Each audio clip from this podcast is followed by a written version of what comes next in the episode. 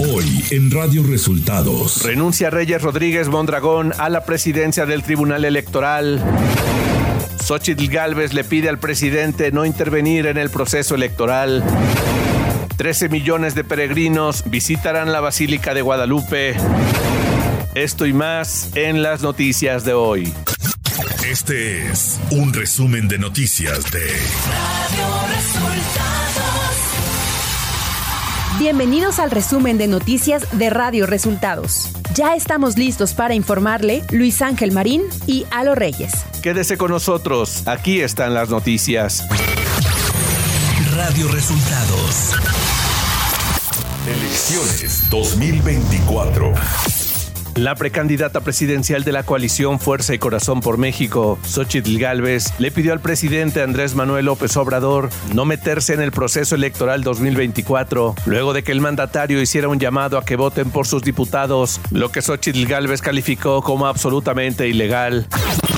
Claudia Sheinbaum Pardo, precandidata de la coalición Sigamos Haciendo Historia, se reunió este lunes con Graham C. Clark, embajador de Canadá en México. En sus redes sociales, Sheinbaum dio a conocer que hablaron de la relación México-Canadá, del TEMEC y de cómo lograr mayor seguridad, así como otros temas.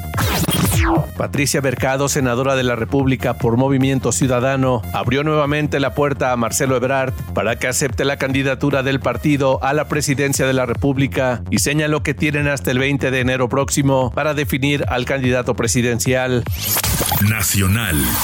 Reyes Rodríguez Mondragón aceptó renunciar a la presidencia del Tribunal Electoral del Poder Judicial de la Federación luego de varios días de resistirse a la exigencia de tres de sus colegas de la Sala Superior. Su último día en el cargo será el 31 de diciembre. Durante la conmemoración por los 75 años de la Declaratoria Universal de los Derechos Humanos, la comisionada del Instituto Nacional de Transparencia, Acceso a la Información y Protección de Datos Personales, INAI, Julieta del Río Venegas, pidió no tomar a la ligera las palabras del presidente Andrés Manuel López Obrador tras adelantar que va a buscar desaparecer la institución. El presidente del Comité Ejecutivo Nacional del PRI, Alejandro Moreno, dio la bienvenida a la senadora por Veracruz, Claudia Valderas, quien se incorporó al grupo parlamentario del tricolor en la Cámara Alta, encabezado por Manuel Añor Bebaños. La legisladora federal abandonó así las filas de Morena y se integra al PRI en la Cámara de Senadores. Ciudad de México. El gobierno de la Ciudad de México implementó el operativo Bienvenido Peregrino 2023 desde el sábado 9 y hasta el miércoles 13 de diciembre, con el objetivo de salvaguardar la integridad de los visitantes nacionales y extranjeros que acuden a la Basílica de Guadalupe con motivo de las festividades por el Día de la Virgen de Guadalupe. Se esperan más de 11 millones de peregrinos, por lo que el estado de fuerza comprende 448 vehículos y 22.359 servidores públicos de 18 entes de gobierno La Alcaldía Gustavo Amadero y la Fiscalía Capitalina. El Aeropuerto Internacional de la Ciudad de México justificó que las tarifas de servicios aeroportuarios vigentes fueron publicadas desde el 23 de enero de 2010 en el Diario Oficial de la Federación, las cuales han permanecido sin incremento desde su entrada en vigor el 1 de marzo de 2010, hace más de 13 años. Estas tarifas presentan un gran rezago respecto a las que manejan los otros grupos aeroportuarios. La Cámara Nacional de Comercio, Servicios y Turismo de la Ciudad de México realizó una estimación de las ventas esperadas con motivo de la celebración de la Virgen de Guadalupe. José de Jesús Rodríguez Cárdenas, presidente de este organismo empresarial, estimó que durante los días previos y hasta el 12 de diciembre arribarán a la capital del país más de 13 millones de peregrinos, 12% más que el año anterior, por lo que se espera una derrama económica de 1.415 millones de pesos, 13.8% más que en 2022. Información de los estados. Una peregrinación de aproximadamente 30 personas que se dirigían a Catzingo, Puebla, se vio envuelta en un trágico accidente en la autopista México-Puebla a la altura de Chalco en el Estado de México cuando regresaban de visitar la Basílica de Guadalupe. Los peregrinos que iban en motocicletas fueron atropellados. Según reportes, tres personas murieron y varias resultaron heridas. La tarde de este lunes se registró una balacera en el Panteón Municipal de San Pedro Garza García, Nuevo León, dejando tres personas fallecidas, luego de que se confirmara también el fallecimiento de una niña de 8 años que circulaba en un automóvil junto a su padre cuando comenzó el tiroteo. Sujetos armados arriba de un vehículo modelo Tsuru, color blanco, ingresaron al cementerio y rafaguearon a dos personas que se encontraban en el punto. Incluso testigos aseguraron que escucharon al menos 15 detonaciones de arma de fuego.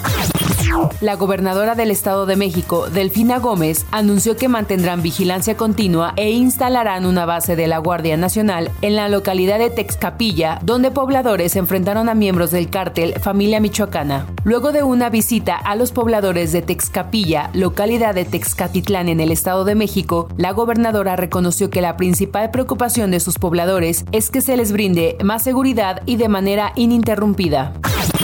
Ante la falta de entrega del fondo de 2.500 millones de pesos para municipios de Nuevo León, alcaldes del PRI y PAN de la entidad acudieron a la tesorería estatal para exigir la entrega del mismo, estipulado en la Ley de Egresos 2023 que no les ha sido depositado. Acompañados de regidores y ciudadanos, los ediles fueron recibidos sobre la calle Escobedo por el tesorero estatal Carlos Garza Ibarra e ingresaron al edificio para sostener una reunión privada. Daniel Carrillo Martínez, alcalde de San Nicolás, señaló que es urgente que el Estado les entregue los recursos estipulados en la ley de egresos para el presente año. Le solicitamos y exigimos la entrega de los recursos del cumplimiento de la ley. Como se dan cuenta, nos acompañan regidores y muchos vecinos que han sido afectados por la falta de entrega de recursos y adicional que entreguen el paquete económico completo, ¿sí? Y no aceptamos migajas para el próximo año, es recurso de los ciudadanos, no es recurso del gobierno 18 habitantes de las comunidades de Barranca de Velázquez, Coronillas y San Bartolo en Guerrero fueron secuestrados el 28 de noviembre por integrantes del grupo delincuencial La Familia Michoacana y hasta la fecha se desconoce su paradero. Denunciaron comisarios de 112 poblados de los municipios de Eliodoro Castillo y San Miguel Totolapan. El gobierno de Guerrero de Evelyn Salgado informó en un boletín sobre la presunta desaparición de 18 personas en la Sierra Madre del Sur. Sin embargo, no dio detalles al respecto. Economía. El INEGI dio a conocer que en octubre de este año el ingreso de divisas por gasto total de visitantes internacionales fue menor en 1.4% con respecto al mismo mes de 2022. La encuesta de viajeros internacionales a octubre de 2023 mostró que en los últimos tres años, en ese mes, el gasto medio de los turistas se ha desacelerado y en 2023 fue 4.6% menor que el año anterior. El gasto total de visitantes internacionales fue de 2.022.4 millones de dólares en octubre octubre de este año. Clima.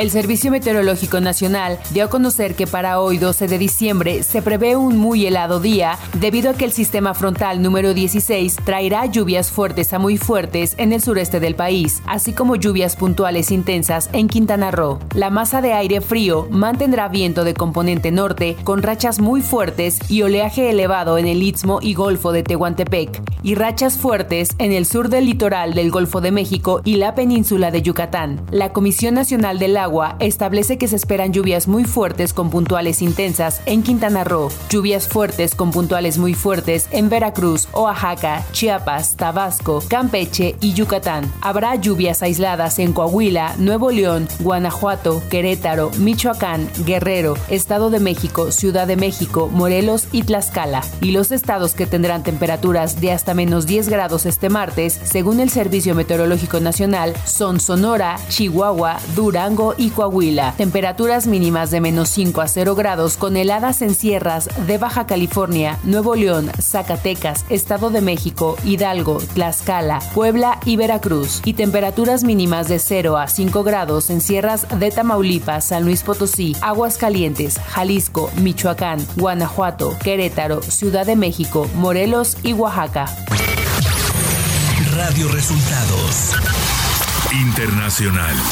El jefe de la Agencia de la Organización de las Naciones Unidas para los Refugiados Palestinos, Philip Lazzarini, dijo este martes desde el sur de la Franja de Gaza que la precaria situación humanitaria de los palestinos es cada vez más profunda y la calificó de un infierno en la tierra.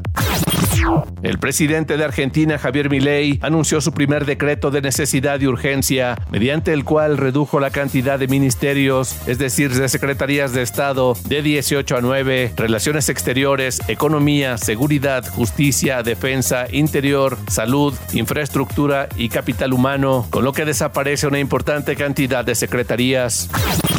El secretario general de la ONU, Antonio Guterres, cifró el éxito de la cumbre de Dubái en eliminar el uso del carbón, petróleo y gas lo suficientemente rápido como para evitar un cambio climático. El borrador final de un posible acuerdo sobre el clima presentado este lunes en el cierre de la cumbre COP28 sugiere una serie de opciones que los países podrían adoptar para reducir las emisiones de gases de efecto invernadero, pero omite la eliminación progresiva de los combustibles fósiles, un paso urgente que muchos países y la internacional han exigido.